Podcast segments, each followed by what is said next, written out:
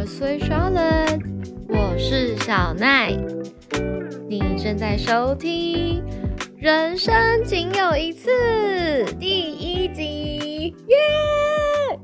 好兴奋，终于生出来了节目名称。现在是我的中午十二点，然后我一样在我的房间录音。昨天呢，我其实蛮晚睡的，因为昨天就是我上传那个 intro，然后以及开频道的第一天，所以就忙到比较晚。然后今天早上起床就收到很多讯息，来自朋友，然后跟我妈 说他们很喜欢，所以我就觉得嗯，喜欢就好，这样子我就很开心了。然后也感谢一些朋友来讯息说。他们其实很理解我用 podcast 的方式分享故事，对，因为毕竟我之前的经验呢，就是有时候一个故事我可能要讲三遍，我就真的觉得好累。独乐乐不如众乐乐，开一个 podcast 频道，想听的就一起进来听，然后我也只要讲一遍，但没有啦，我还是会跟我妈 讲，再讲一次。我妈是 VIP 好吗？大家不要吃醋。OK。第一集要来聊什么呢？其实呢，在上一次的 intro 我有提到，就是我现在人在欧洲，然后我来卢森堡打工度假，所以不如我们第一集就来聊聊这个吧。我呢是在去年二零二二年的下半年的时候来的。会有这个念头，因为你那时候就知道，OK，COVID 已经到了后期，所以这个世界的样貌大概就是这样子了。那时间一直在前进，如果你不做某些决定的话，你不可能一直等待，就是 COVID 是不会结束的，它就是会一直在这边。然后，因为几年前我其实就有想要出国看看这个世界。的念头，然后当时我就在跟我堂姐聊天，就一起在台湾的外交部的网站上面看，说台湾有哪些国家是可以去打工度假的。那当然，大家最知道的就是澳洲、英国，然后可能加拿大的打工度假签证是最热门。那我记得很印象很深刻，是当年。卢森堡是最新跟台湾签订协议的新国家，所以它就是一个很少人知道的东西。然后我堂姐那时候就说：“哎，我在荷兰啊，卢森堡离我很近，你来卢森堡好了。”然后我就想说：“哎，好啊，我就不想跟别人一样，这是我的一个嗯，可能优点也可能是缺点。反正我的个性就是我不想要走我可能会知道是什么样的路的路。”于是，卢森堡打工度假这件事情就在我心中埋下了一个种子。然后，就在去年二零二二的五月底的时候，我开始有了这个念头，所以卢森堡这个国家就马上第一个浮出我的脑海。我就直接写信，先问卢森堡台北办事处说：“请问今年还有名额吗？”然后他们就回信回的很快，说有。然后我就觉得超兴奋的，我要申请，谁都不能跟我抢，我一定要赶快。然后，所以我就整个毛起来做。先讲一下好了，就是大家应该对卢森堡很陌生，因为它真的是一个小到不行的国家。我一开始也不知道说它哪位。我一开始听到卢森堡的时候，第一个反应是它是哪一个城市？是像德国的汉堡？还是法国的史特拉斯堡，那卢森堡是在哪呢？结果没有，它就是一个国家。就算我刚刚录这一集之前，我我先上网查了资料，就查一些卢森堡的 background，想要 make sure 我等下讲的资讯是对的。然后我就查卢森堡，你知道下面相关联的搜寻，就有人问说卢森堡在哪个国家？我直接笑出来。它就是一个国家 ，OK。所以卢森堡有多小呢？我先讲一下卢森堡的地理位置。你们现在打开 Google Map，然后我跟你讲，你绝对找不到它，小到不行。它比台湾还小。它呢，国土面积大概是五个台北大，所以它比台湾小。然后它的位置呢，在比利时的右边，法国的右上角。德国的左边，所以它就是夹在比法德三国中间，那就是一个很有趣的地理位置。所以你们现在就是找到法国的右上角的边界，然后手指这样拉开、拉开再放大，你就会看到卢森堡了。我在这。然后呢，它小归小，可是它超有钱，它是世界人均 GDP 二零二二年哦最新数据，去年最高的国家，排名第一名。为什么呢？主要是因为这边最发达的就是金融产业。那这一集其实重点不是这个卢森堡的 background，所以我这边就不赘述。反正这大概是卢森堡的背景，就简单跟大家介绍。然后如果大家有兴趣，真的想要知道更多的话，可能可以留言跟我说，或是 IG 私讯我，特别讲一集卢森堡的背景之类。那这一集主要是要讲说我来卢森堡打工度假的那些前期过程。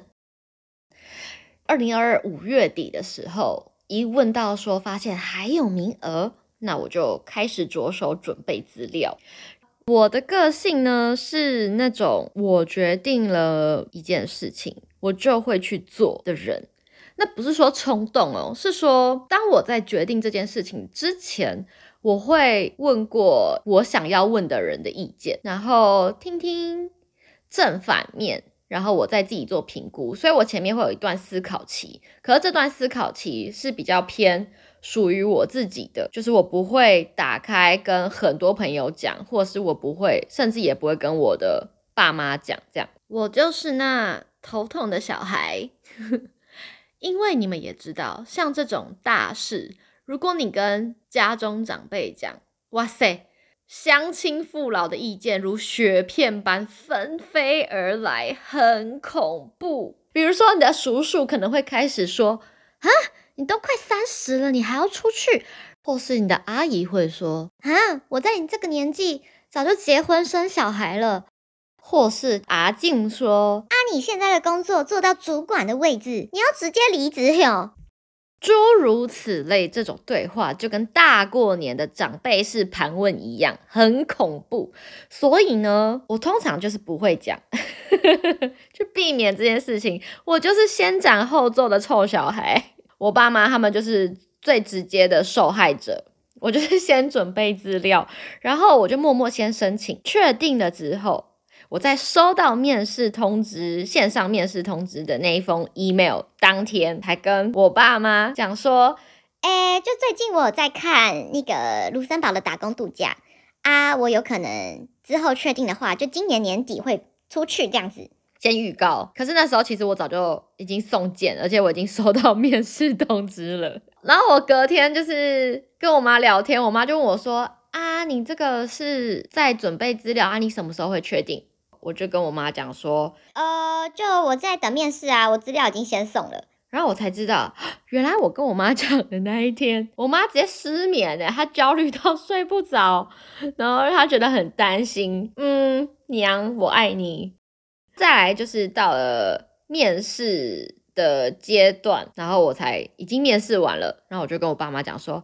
呃哦，我收到那个 email 啦，然后就是说我可以去面试，就是我都在下一个阶段，然后跟他们讲上一个阶段的事情，他们就是永远慢半拍，然后我其实已经在布局下一个阶段这样，然后到最后就是我确定了可以来卢森堡打工度假，以及请我准备所有需要的资料的时候，我才跟我的爸妈讲说，哎，就是我面试完了，然后。我觉得机会还蛮大的。那如果要出去的话，可能会是在呃，就是可能两三个月后这样。我妈第一个反应就是那晚她在哭，因为她觉得很焦虑。她想说，如果我今天在国外，她不知道怎么帮助我。对。而且来卢森堡打工度假的时候，是你申请到你出发，我不确定现在的规则还是不是这样，但当时是你申请到你出发，这中间就就是两个月。如果你想要抓很久之后才出去，那他们就会请你晚一点再送件。但是因为我就不想要晚一点送件，因为你怎么会知道你晚一点送件那个名额还在不在？所以我就是两个月后给我爸妈，我想说好吧，就抓一个最长的时间给他们。一些心理准备，然后以及我要准备那些所有文件也是蛮麻烦的。那这边就不赘述那个准备文件的过程。然后呢，确定了这些之后，大概八月底，然后我就开始跟那个亲朋好友、乡亲父老告知说，小女子我准备要出国一年喽。然后就会有很多饭局纷飞而来，跟大家你知道 say goodbye farewell，然后跟顺便做一些呃出国前我想要做的事情代办清单。对，这边我要提一下，我最难启齿的就是跟我阿公讲，因为我跟我阿公还蛮亲的，我很爱他，他是一个很可爱的智慧老人。然后我就想说，OK，嗯，我要怎么跟他说呢？有一次，我们就全家人一起出去吃饭的时候，我就跟阿公讲：“阿公，我大概九月底的时候会出去打工度假。”然后我阿公就说：“黑线。”然后我就说：“哎，就是你会使去国外几年啊？迄几年哦，你就会使去遐找工课啊，搁会使旅游啊，安尼。”我阿公就沉默了一下，然后就说：“啊，我问你呀。”你是要生到什么时阵？得了，前面说的那些乡亲父老的雪片，我阿公就是那个最大的雪片，直接呛我要玩到什么时候。然后哦，真的很难解释，我就跟他讲说，我这也只能笑笑，毕竟就真的很难跟老人家解释什么叫打工度假啊。毕竟打工度假里面就是有度假没，所以他讲说我要玩到什么时候。也是不完全错，然后反正他就是觉得说，呃，我我这个我这个奔三的岁数，应该要找个人家定下来结婚生子、成家立业了。但是也没有要呛他的意思啊，毕竟就是我们在不同的年代嘛。然后他也是关心我呀，反正我也只能嘻嘻哈哈的跟他讲说，没啦，我去国外嘛是得拍拼。啊，啊只是伫无共的所在做工课尔，无一直算啦。讲的很心虚。Anyways，这就是跟我阿公之间的那个对话。然后重点是，有一天我那时候就开始要列很多打包可能代办事项，比如说呃出国前我想要去的地方，我想要做的事，我想要吃的东西啊。最焦虑的是。打包行李，我的人生目前从来都没有要出国这么长的一段时间过，所以我真的是不知道要怎么带行李。但是我的行李有三十公斤的扣打，所以我那时候就想说，我的东西一定要打包的非常有效率。我就有个行李清单，然后我只要我想到什么东西，我就写上去，然后审核通过 check 的话，我就把它打勾。这个东西我就是一定会带。自认为我是超会打包行李的人，然后呢，有一天，当我在我房间打包行李弄到一半，这时候我阿公突然间打电话给我，喂，阿公，然后我阿公就说，哎，你讲的迄出国做工课是不是诈骗啊？迄新闻都咧讲，真多人去遐什么柬埔寨，啊，因无法度转来呢，啊，伫遐搁互人虐待呢，你这。没丢吧？你知道？